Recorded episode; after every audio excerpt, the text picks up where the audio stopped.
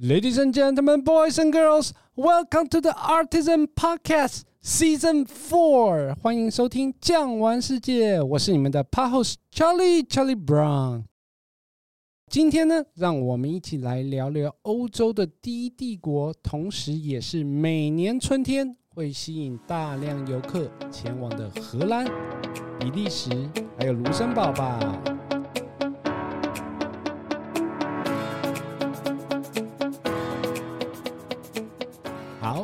按照惯例，首先呢，让我们来欢迎今天的来宾，也是有二十年经验的资深的国际领队 Cliff 高福连高大哥。各位听众，大家好，我是高福连。我去了大概八十几个国家，从业的经验大概也二十几年了。好，高大哥也是八十国俱乐部的成员，可以说是经验相当丰富的一个领队。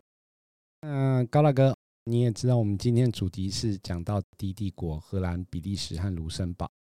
进入我们的主题之前呢，我相信更多的听众朋友关心的是说这三个国家入境的相关规定。会先请 Cliff 高大哥帮我们回答一下呢？当然可以。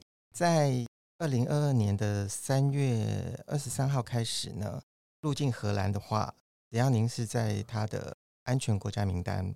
像台湾就是其中之一，那就不需要所谓的阴性证明，另外也不需要入境的健康声明书以及自我检测的这些规定，已经都全部取消了。那卢森堡的部分也是一样，它在今年的十月一号开始，他对居住在欧盟或申根国之外的其他的第三国国民，已经可以进行任何形式的旅行。包括非必要的旅行，包括观光的部分，也不需要出示任何的疫苗接种证明或者是隔离之类的。唯一它一样还是有限制，进入申根区停留最长的天数呢，就是半年内只能有九十天。那比利时政府当然也是一样的，在今年一月二十三号开始呢，一样开放所有来自除了欧盟国的境外旅客之外呢。其他的国家旅客也都是一样，已经不需要有任何的所谓的旅客检疫表啊，或者是疫苗的接种证明，这些都已经完全不需要了，也不需要有采检阴性的这些证明。换句话说，这基本上就等于是全面开放了嘛，可以说是取消了全部的入境规定。有没有打两剂或三剂？其实对于欧洲人来讲，这都已经恢复常态了。不过说起来，那这样子，相信明年呢、在这个世界有名的库肯霍夫库肯霍夫花园赏郁金香，一定会很热闹了。讲到赏这个郁金香啊，我相信很多的听众朋友一定会很好奇，说在库肯霍夫赏郁金香的由来，会高大哥帮我们大家解惑一下吧。库肯霍夫花园呢，其实它本来在十五世纪的时候呢，是种植当。地的一个伯爵夫人，她的厨房所需要的一些草药啊、蔬菜之类，那所以它的名字呢，Keukenhof 就是厨房花园。那因为它这个地理的位置呢，是位在荷兰最多的郁金香的花田附近，所以后来就形成现在的一个可以进去参观的，也变成每年的盛事。这个花园。占地面积其实非常大，有三十三公顷，可以说是世界上最大的花园之一。每年呢，根据他们统计，大概有七百万株的球茎被种植在这个公园里面。除了可以看到郁金香，还有风信子啊、水仙花之类。像明年的开放的日期是三月二十三号到五月十四号，我相信所有的人进去到里面，绝对可以让你目不暇接。其实这个花园是除了郁金香之外，还有其他各式各样的种类。那郁金香有没有什么独有的颜色是在库肯霍夫我们才能看得到的呢？其实，因为经过长时间的栽培，然后它已经经过很多不同的变种，所以呢，郁金香除了一般大家印象中的那种单瓣的，甚至它会出现有点像那种牡丹花的形状，变成重瓣的，甚至有的。在花瓣的边缘还会有像那个类似的那个边缘，所以颜色实在是太多了哦，有紫色的，甚至有黑色的，各种你能想得出来颜色，它都有办法栽培出来。所以它的颜色多样，然后花的造型也多样。那其实库肯霍夫花园除了这个花之外，它里面还会有一个像园艺的展厅，里面可以欣赏花艺的设计，所以这个也是其中的一个很重要的部分。那你觉得我们如果说去库肯霍夫花园的话，要花多久时间？假如快速浏览的话，大概也要一个。半小时左右吧。通常的话，我们的行程大概会安排将近两三个小时左右。时间上是绝对充裕的了。对对对。哦，以旅行团来讲，那除了库肯霍夫之外呢，荷兰还有另外一个非常有名的景点，就是羊角村了。高大哥，帮我们介绍一下羊角村特别的地方在哪呢？羊角村这个名称的由来，其实最主要是他们在十三世纪的时候呢。当时的荷兰的一群农民去那边地方开垦，然后呢，他们在那个地方开垦土地的时候呢，从那里挖出了很大数量山羊的脚。根据推测呢，应该是在一一七零年的时候呢，这个洪水泛滥的时候，这边有许多的这个野生的山羊在这里被溺毙，所以他们的脚呢跟骨骸都留在这个地方，所以这个地方。也就被命名叫做羊角村。那其实羊角村这个小城镇呢，它主要的生产，当时最早其实是泥炭为主，因为大量的挖掘之后，就形成一些渠道，然后后来这些渠道呢，就慢慢的有水积进去以后呢，就形成现在的一个像水路网。早期的时候呢，你要进出这个地方，只能仰赖。船，而且是自己划的人力船，不然就是要靠木桥来进出，用步行的方式。所以现在，当然我们的行程里面呢，也会特别安排搭乘那个电动船，带大家去欣赏呢这个地方造型各异的那种芦苇草的屋顶做的这种房舍，其中呢倒影的部分一定是会让人。沉迷其中的，原来它的名字由来真的是因为当初挖出了很多这个羊角，羊的角的骨头，真的是非常特别哦。荷兰除了郁金香啊，还有羊角村之外呢，其实有一个大名鼎鼎的画家梵谷。那如果明年春天我们真的有机会去参加这个荷兰比利时卢森堡的行程呢，我想要帮听众朋友问问说，我们有机会欣赏到举世闻名画家的作品吗？当然没问题啊！行程中特别会安排了一个美术馆，叫库勒穆勒啊美术馆。那这个美术馆呢，是大概在一九零八年到一九二九年之间呢，由一个当时的创办人，他叫海伦库勒穆勒。那他呢，花了很长的一段时间，收集了将近三百幅的。梵谷的作品，其中包括了九十幅的油画作品，以及一百八十几幅的素描的作品。所以呢，像梵谷很有名的画作《夜间咖啡馆》啊，还有《向日葵》啊，《雅尔的吊桥》，还有甚至梵谷自己的自画像，这个里面都有收藏。所以这一个美术馆是世界上第二大的梵谷的油画的收藏的地方。同时呢，美术馆除了梵谷之外，另外也有收藏像莫内啊、雷诺瓦、毕卡索这些知名的画家的作品，也都有收藏。同时，这一个美术馆还有一个很重要的是，它除了这个室内的美术馆馆藏之外，它还有一个户外占地二十五公顷的户外的雕塑公园。而且，这雕塑公园里面的这些雕塑作品呢，它不像其他的。美术馆是集中在一起的，它是散布在整个森林里面，所以呢，在里面欣赏那些雕刻作品的感觉呢，可以让你觉得很多的感受。哎，你说二十五公顷，二十五公顷很大哎。如果说真的又要欣赏画作，又要看雕刻作品的话，那除了走路以外，还有没有其他的方法？国家公园里面会有白色的脚踏车，那个是免费的租用。不过在骑这个脚踏车，自己要稍微小心一点，因为它脚踏车是没有刹车的，要用脚刹车，对，对，自己用脚刹车，没有手刹车哈。所以说大家之后去到这边的话，可以体验一下。可是我会先建议你们在游客服务中心前面先练习一下，习惯脚刹车以后再慢慢骑出去，对不对？是啊。讲了这么多，高大哥，你会口渴吗？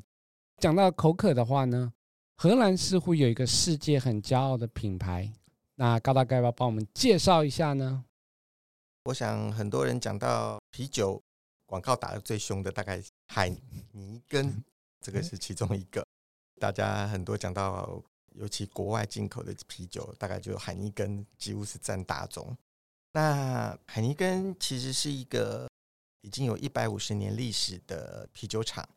那它的这个酿酒厂呢，就在阿姆斯特丹市区的南运河附近。之后，它改建成为一个叫做海尼根体验馆。我们行程里面也特别安排呢，会进去参观这一个海尼根体验馆。那里面呢，就收藏了之前的各种的酿造的这种程序，还有他们推出的广告啊、行销活动啊，甚至历代的那种酒瓶啊、样式啊，哦，都有非常详细的介绍。最重要的，在最后，您可以。品尝到最新鲜的海尼根的生啤酒，生啤酒是无限畅饮吗？还是怎么样？嗯、一人一杯这样子。哦，一人一杯，大杯的哈，大杯的，大杯的，五百 ml 的还是一千 ml 的？呃，五百的，对，五百的。好，那除了我们刚刚介绍的库肯霍夫啊，还有这个羊角村库勒穆勒之外，呃，你觉得荷兰还有没有什么有特色的地方值得我们参观的？呃，荷兰因为是一个低地国家，所以整体来讲的话，其中几个比较知名的城市哦，比方像我们行程里面也有特别安排的鹿特丹。鹿特丹它是南荷兰省的省会，也是整个荷兰的第二大城。那鹿特丹这个名称的由来呢，其实是因为市中心有一条河，就叫鹿特河。那再加上荷兰的水坝的名字就叫 Dam，加起来就叫 Rotterdam，鹿特丹的名称的由来。那鹿特丹其实它是欧洲最大的一个海港之一，甚至以它的那个货运的运载量来计算的话呢，它在一九八零年代曾经是全世界最大的港口，在二零一零年的时候呢，它是世界第十大港口。不过也因为它是一个很重要的港口城市，所以呢，它在二战期间呢，遭受到德军很猛烈的轰炸，所以这个市区里面的一些历史老建筑呢，几乎全部毁了。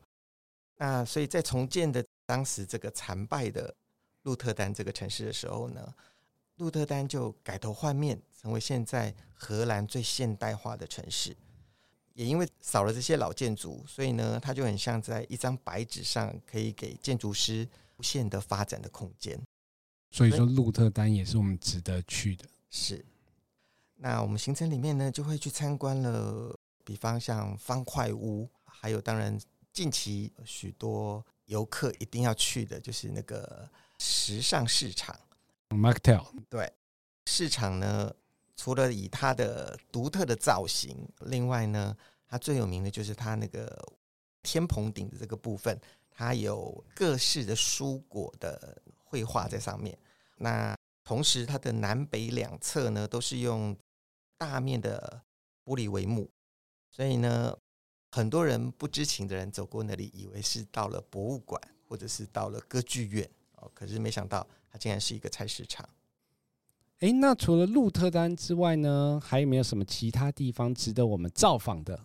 另外一个比较特殊的城市就是台夫特。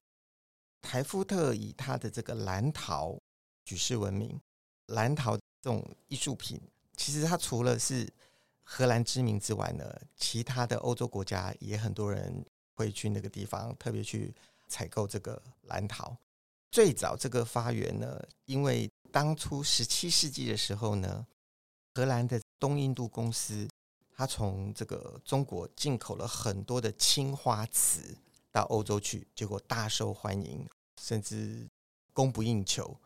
但是后来因为战争的原因，他们就没有办法再取得足够的货源，所以呢，荷兰人他们就自己动起了想要自己开设工厂生产的这个念头。所以呢，台福特在当时就像雨后春笋般的冒出三十几家的这种制陶工厂，那并且他就仿效青花瓷的样子，形成现在的所谓的台福特蓝陶。所以说，台福特蓝陶跟葡萄牙的蓝陶是一样的吗？还是有什么不一样的地方？呃，其实应该这样说，它跟葡萄牙的陶制品。可以说是相似的，可是那个花纹上面还是有点不大一样。它的走向比较偏向于就是生活用具的部分。